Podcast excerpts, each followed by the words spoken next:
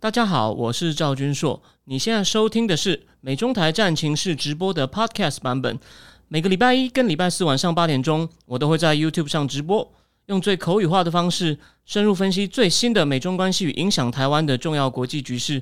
想要第一时间收看直播，记得在 YouTube 上搜寻并订阅我们的频道“美中台战情室”，也别忘了加入我们的 Telegram 群组，在我们直播与 Podcast 文字区都有连结，可以点进去哦。好的，那个各位正经智库的订户，那个大家晚安呢，欢迎今天那个礼拜五晚上十点呢，哦，大家没有出去玩，或者是呢在家里打 game，而是我们来一起来探讨一下这个严肃的知识哦。那我先跟大家讲一下哦，那个因我今天讲的东西呢，如果没有办法全部讲完的部分呢，我希望哦，我先不要太早 promise，但是呢，应该没有意外了。礼拜一哦，礼拜一因为。台湾也放假嘛，所以我我我白天可以不用花那么多时间工作，我看能不能礼拜一一炮双响，当天呢开两个直播，我把今天没有讲完的部分，有一部分我还没有整理好，虽然我已经读完资料了，那我今天讲的是我仔细整理过的资料，那还有就是我讲到这本南苏丹哦，我还来不及读完，所以呢，但我我实在是我越读越觉得，我有很多东西要跟大家分享，因为它是一个很重要的案例，它牵涉到很多。政治经济学上重要的主题，虽然这个国家哦，也许哦你不用那么熟，可是我在跟大家讲哦，目前全世界经济学人很很巧妙，经济学人这个 Christmas 的 Double Issue 啊，就是呢，什么叫 Double Issue？就经济学人昨天晚上没有更新，他休刊一期。他这个圣诞节都会出一个叫做，就是就是就是等于是一次出两期哦的这个，他有讲哦，现在全世界最大这个动物保护区啊，动物保护区就在南苏丹，因为那地方不还是比较以农业社会为主嘛。除了这个以外，就是石油。当然，石油后来被偷的情况呢，我说了，我读过了，但还没有完全整理好，我可能下礼拜一呢再补给大家。可是呢，南苏丹的人在干嘛？我说了嘛，我上次不是说一个人类学家叫做普顶查伊万。普顶查，他说写了一本书，叫做这个摩，应该是不是摩尔人呢？他们那个他他这边有两个族嘛，一个是丁卡族，一个是什么什么尔？我现在一下想不起来那个。可是呢，这个他们他们牧很多牛哦，所以这种年轻人都要去雇牛，然后呢，军阀抢牛，这也是哦他们生活里面一个哦之前一个很长久的主题。所以呢，我们原则上可能下礼拜一会补一部分哦，一部分呢。讲这个美国左派的兴衰，我今天会讲大概，下礼拜补充细节。今天呢，我们主讲艾森豪。为什么艾森豪其实真的很重要哦？我讲订户呢，如果你不是说纯粹只是说哦，看我平常美中台战情是在那边唱独角戏，然后呢，这个，然后呢很很辛苦，然后呢，所以呢就支持我一下。如果你预算够，然后那你不一定真的那么有兴趣看这些东西的话呢，我的意思是说，如果你是。真的想看这些东西的人，苏立文那篇你一定，我相信你看了。如果你没有看的话呢，呃，我我拜托你一定要去看哦。如果你是真心想知道一些这种很很扎实的政策知识，因为苏利文那篇《The Source of American Power》里面呢，基本上一开始就一直就就讲说艾森豪，就我们呢是要回到艾森豪，实现重现艾森豪投资美国的理念，来真正重建美国的国力。这个概念本身还好，但是呢。我之后，我竟然还没有时间批评哦。其实，我认为拜登政府呢有犯一些错误。虽然这个概念本身我不认为有太大错误，可是呢，我我们来比对一下艾森豪跟今天拜登所面对的情况，你就知道他们哦借用艾森豪啊来说，我们这时候也要需要重现艾森豪当年的这个方向呢，不完全对哦，有一些问题。但为什么我这样讲？我们先看完艾森豪的部分，然后呢，我很快的讲一下美国的左派。美国的新左派的力量哦，如何的跟传统的旧左派的工会运动逐渐脱节？我今天只讲大概。那苏丹呢？今天先跳过。但那本书真的很好看哦。礼拜天把正经智库的这个最后一篇文章赶出来后呢，我会把苏丹看一看。礼拜一还要讲 Fariza Korea，虽然他是左派，但是呢是有水准的左派。他倒讲说他是受了鲁希尔下面的影响，讲美国的国力还不错。我们一月一号讲这个好吗？好，我们现在开始。艾森好。先讲一件事哦，在一九一九年哦哦，有一位中校啊，他因为第一次世界大战没有派出去打仗啊，他很怕自己在军旅仕途呢升迁就不会别人被像别人那么顺，呃，因为他没有战功。可是，在一九一九年美国战争打完之后呢，那时候其实这种摩托化步兵的概念刚出来，是呢，美国这个陆军呢就办了一个活动哦，办一个活动就是呢，让美国的这个车队哦，军车的车队。哦，有有卡车啊，有摩托车啊，哦，一起一起横越美国。那这场就做了一场横越美国军队旅行，一路上呢受到各地人民的热烈欢迎。哦，有人放鞭炮啊，然后他们经过一个小镇，里面只有上面只有四户人家，他们就提早这样张灯结彩，然后晚上跟他们一起烤肉。哦，他们呢在烤肉的时候，他们还放烟雾弹来娱乐一下这些一路上欢迎他们就是军民一家的这些哦这种淳朴的乡下美国民众。那在做完这场。横越美国的车，这个军车车旅行后呢，它英文呢其实就叫做什么呢？它叫做这个叫做这个呃 truck train，就是呢，我们用卡车来弄得像火车一样哦，来横越美国。那有位中校，有一位中校哦，叫做这个 Lieutenant Colonel 呢，他就在个检讨报告说，我们的确在路上呢，但有遇到一些问题，有九辆军车坏掉了。有八十八座桥垮掉，因为受不了这么多车这样压过去哦，而他们都要用工兵把桥修好，才能继续往前进。还有很多次呢，需要从泥中把车子拉出来。这个我在当兵的时候，我在新竹山上我也经历过哦。大雨的时候，装甲车陷在泥里面，这绝对是真实的。我自己二十年前就有亲身经历，而且呢，因为车队庞大嘛，他们一天只能行进多少？你你要不要先猜猜看？你你可以先猜猜看，我我让你我让你猜两秒。他们呢，一天。只能行进四十八英里，就是七十几公里哦，其实不多。你看，每每一一小时哦，一小他们一天行进八小时，一小时六公里，一小时才行进九公里耶，那有点像骑脚踏车诶，因为叫慢慢来。不过呢，我刚刚讲了，他一他成功的达成任务，一路上都受到欢迎，而且呢，的确有可能去，就说的确有可观的民意呢，就说哎，我们这样横越遇到很多问题，所以我们应该把我们的道路基础建设变得更好，而且呢，这个任务呢，就是要让民众意识到。哦，美国有这个需求，他说以我们去鼓动这种民意的观点来看呢，本任务是非常成功的。所以这个中校呢就做了一个，哎，这个报告他写出最重要的结论，就说就这个就这次的做这个算是个战术演习，可是它背后有一个政治目的。但大家不要想到政治目的想的是坏的，他就是希望唤起美国美国民众对于美国需要哦去重新重建一些基础建设哦基础建设的这个这个努力。好，那最后呢？签完这个报，这个写这个签这个中校呢，就在这个报告上签下他的名字，艾森豪哦，艾森豪中校。那后来呢，在日本偷袭珍珠港之后呢，艾森豪被马歇尔，就是马歇尔计划的马歇尔将军呢，调去华府帮他规划战争。一开始呢，马歇尔派他负责计划怎么样防卫菲律宾。可后来，哎，马歇尔发现他很直率，而且呢不照做，又直接敢做决定，哎，是个不错的幕僚，就又派给他更多任务。那马歇尔呢？本来要负责这个对纳粹哦，就是他要去当这个指挥官，去负责对指挥对纳粹的反攻。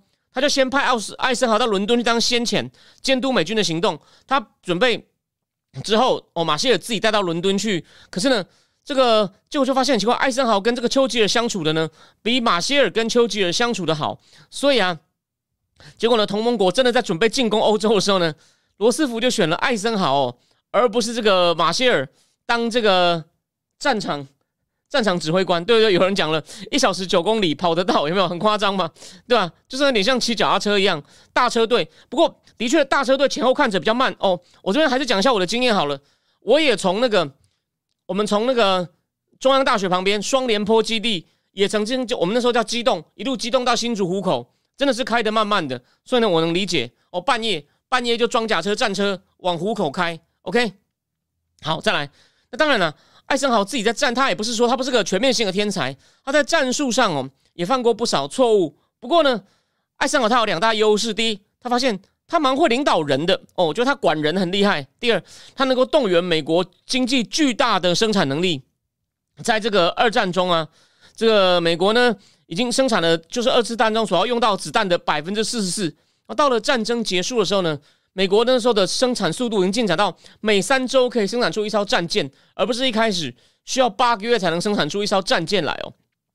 而其实哦，在大萧条之前的这个美国的这个什么这个所谓的这个经济的自由放任时期呢，美国在科学科学研究的投资很少，所以呢它是落后的。欧洲呢当时呢主宰了这个诺诺贝尔奖。那二战刚开打时呢，包括纳粹在内的欧洲国家在科技上都领先美国的。于是呢，美国有一小群科学家跟政府官员在美国参战前开始推动一些一项大型的投资计划。那这这里面呢，最重要的一个人物呢，他叫做叫做 Vannevar Bush，他是一位刚嘛离开麻省理工学院的工程师。他去华府主持一个机构叫做 Carnegie Institution，哦，卡内基卡内基机构。那这个但很妙的是，哦，这个这个叫 Van Vannevar Bush 这个人，他自认为是保守派，他厌恶大部分的罗斯福新政。不过呢，他也坚守所谓这个实证研究的信念。什么意思呢？Empirical research，他了解哦，只有政府能投入投资基础科学所必须要资源，就是他认为哦，你要基础科学要突破，你要实际上去做很多很扎实的研究。可是呢，啊，这个东西。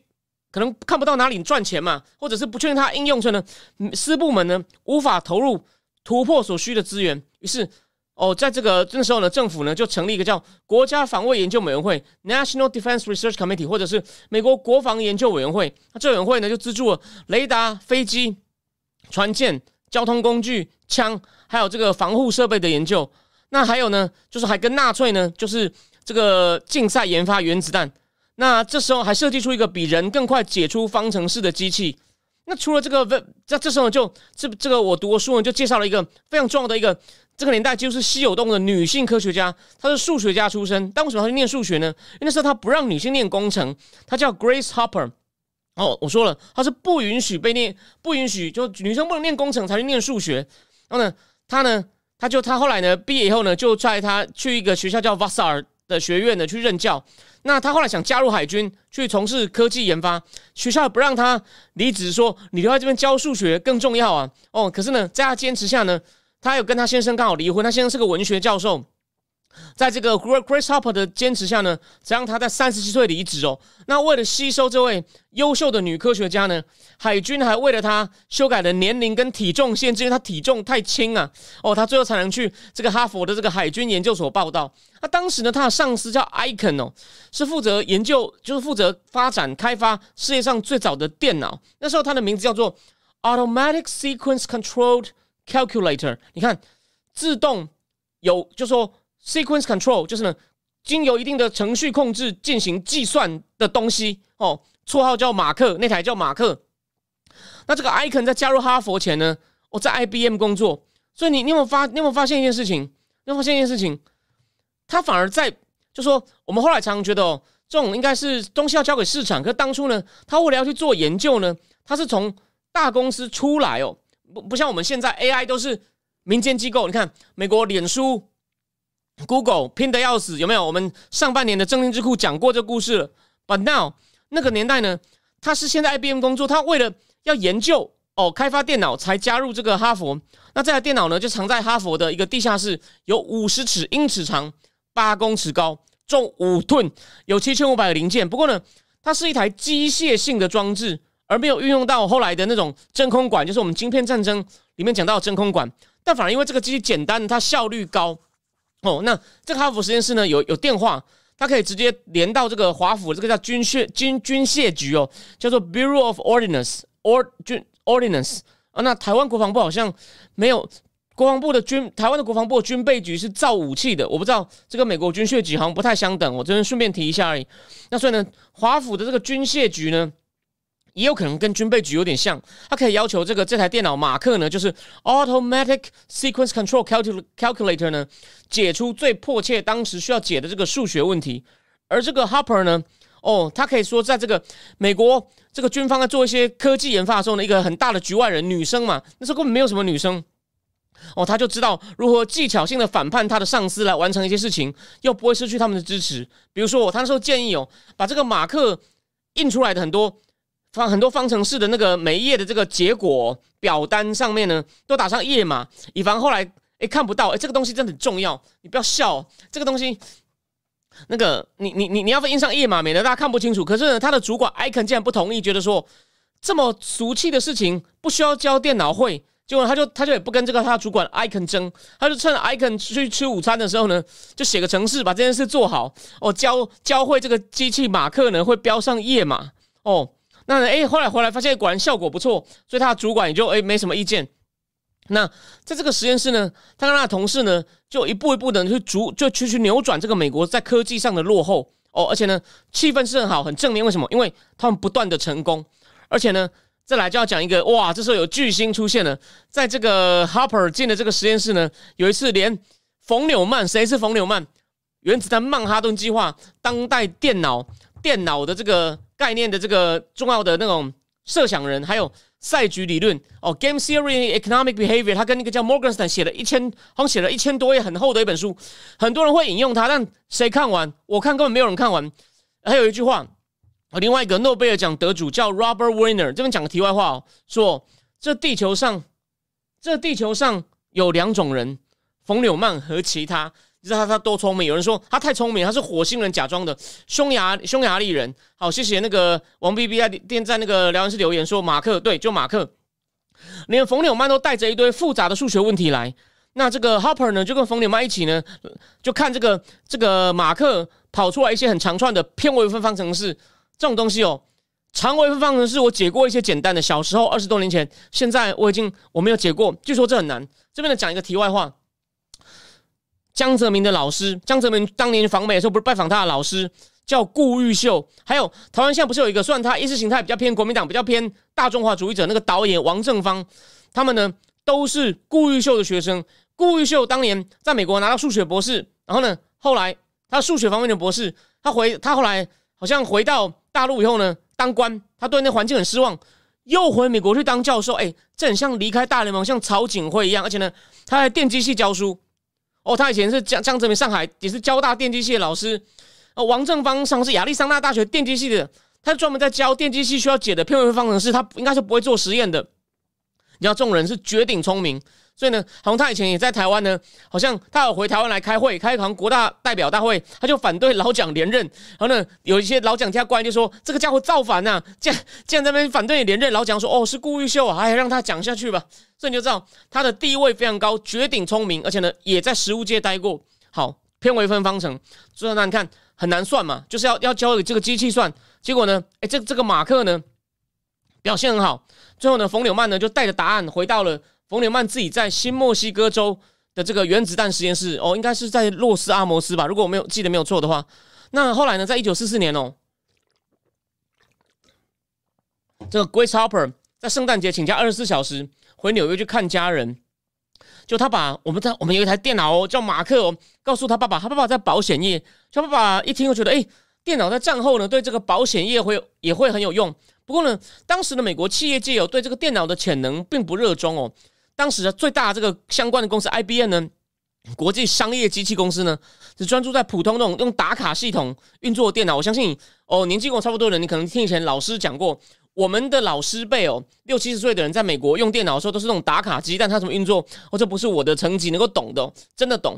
那 IBM 的打卡系统的那种电脑呢，是该公司的主要营收来源。但 IBM 呢，对这个 Harper 这种讲的这种军方。支支持下所发展出来电脑不重视，但 IBM 不重视呢？不是说出于无知或者是缺乏创意，原因是结构性的。因为 IBM 手上资源有限，还有一些财务面的这个诱因呢不够大，也限制了他们。因为呢，发展一种新科技需要大量经费哦，多到呢不是任何一家单一的公司所能承担的。而这个电脑工业的发展呢，基本上是由美国军方所促成。战后，海军继续跟这个 Aiken，我刚刚讲的 Grace Hopper 老板 Aiken 签约哦，付钱给这个哈佛。